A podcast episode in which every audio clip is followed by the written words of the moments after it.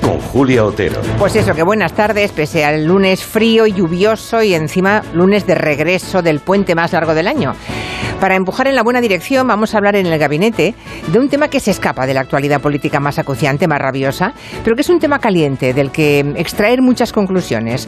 Nos ha llamado mucho la atención un estudio británico de varias universidades que demuestra que cada vez menos personas que tienen origen humilde se dedican a la cultura.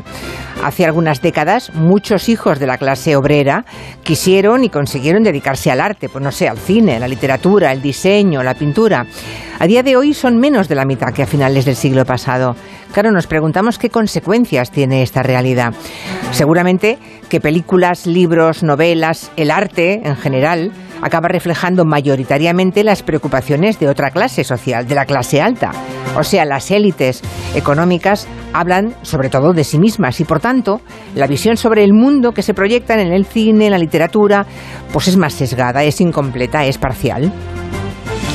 El estudio es británico, pero perfectamente extrapolable a toda Europa. Y sobre todo nos parece un estudio muy debatible, muy interesante. ¿Por qué la clase trabajadora está retrocediendo en el mundo de la cultura? ¿Es la certificación oficial de la muerte de aquello que conocíamos durante tiempo como el ascensor social?